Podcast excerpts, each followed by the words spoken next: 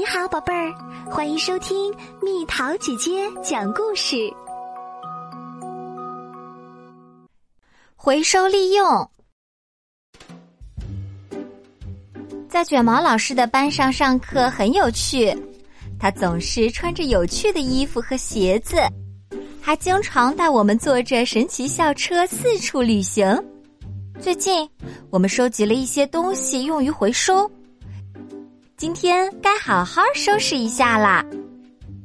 哦天哪，我们的教室变成垃圾堆了，杂废纸张、罐头盒、瓶子、硬纸盒、报纸、硬纸板。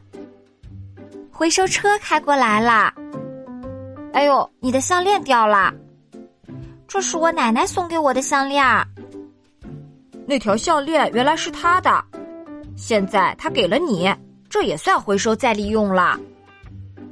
我们收集的垃圾被装上了卡车，我们不会随便扔掉这些东西。卷毛老师说，它们将被重新利用。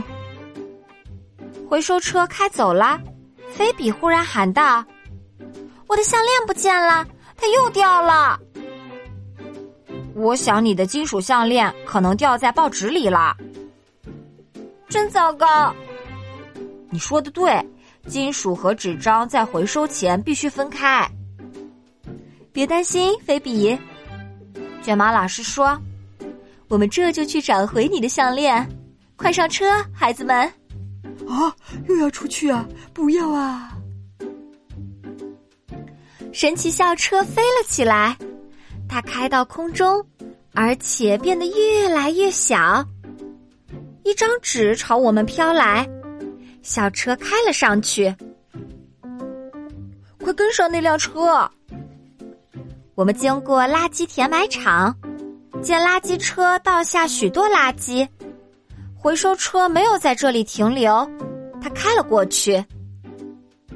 看看那些垃圾，真庆幸我们不用去那儿。呃，回收车驶进了回收工厂。当他停下来时，我们正好也赶到了。这里的纸、瓶子、罐头盒和硬纸盒堆得高高的。纸张被送往一个地方，但我们却朝另一个方向开了过去。我的项链跟着纸跑了！菲比大喊：“哦天哪，纸被运走了！我们必须跟上！”一块巨大的磁铁移动到我们的上方。磁铁能吸铁，卷毛老师说，而我们的校车车身含有许多铁。果然，磁铁把校车吸上去了。看来铝制罐头盒不含铁，玻璃瓶、塑料和硬纸盒也不含铁，所以它们留在了那儿。而我们被吸住了。现在我们可以看清楚分类是怎么进行的了。人们将玻璃瓶子和装饮料的硬纸盒分类，机器把铝罐和塑料瓶分类整理。塑料瓶从大洞里落下，铝罐从小洞里落下。有人看到我的项链了吗？没有。我只看到那边有报纸，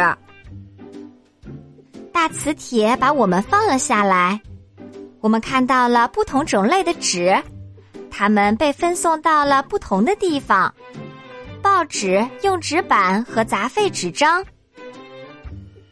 报纸和硬纸板留在过滤器的上面。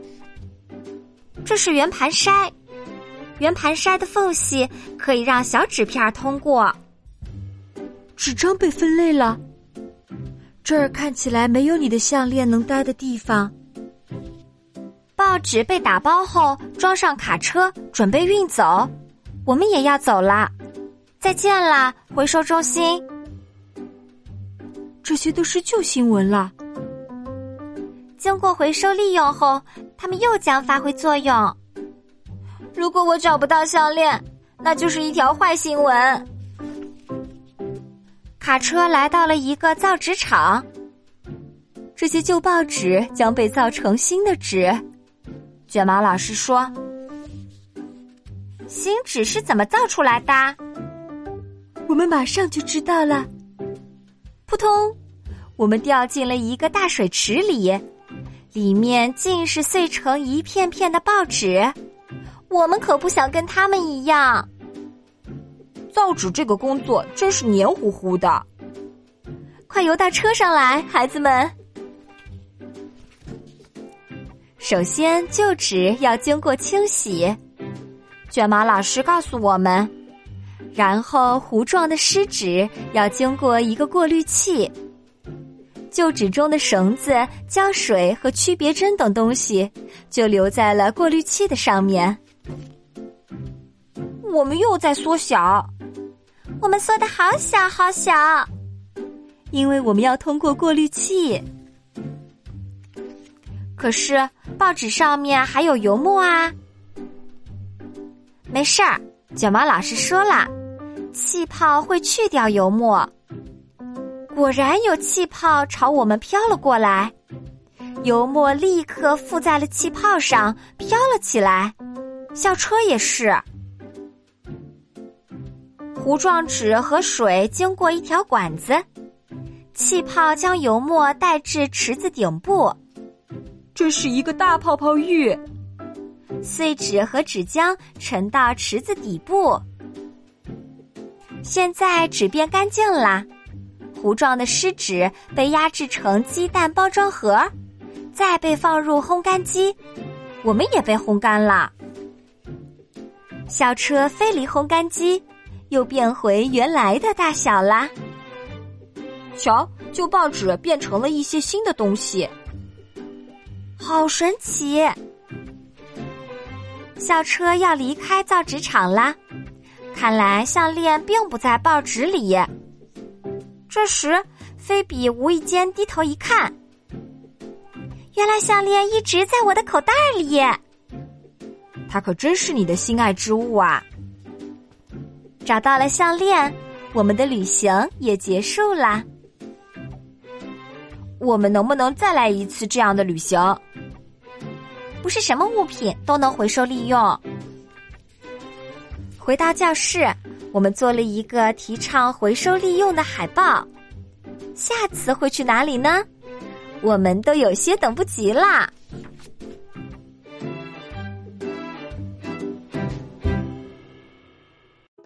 又到了今天的猜谜时间喽，准备好了吗？春绿秋黄田里长，秋天一到脱衣裳，颗颗珍珠把它藏。猜猜到底是什么？好了，宝贝儿，故事讲完啦。你可以在公众号搜索“蜜桃姐姐”，或者在微信里搜索“蜜桃五八五”，找到告诉我你想听的故事哦。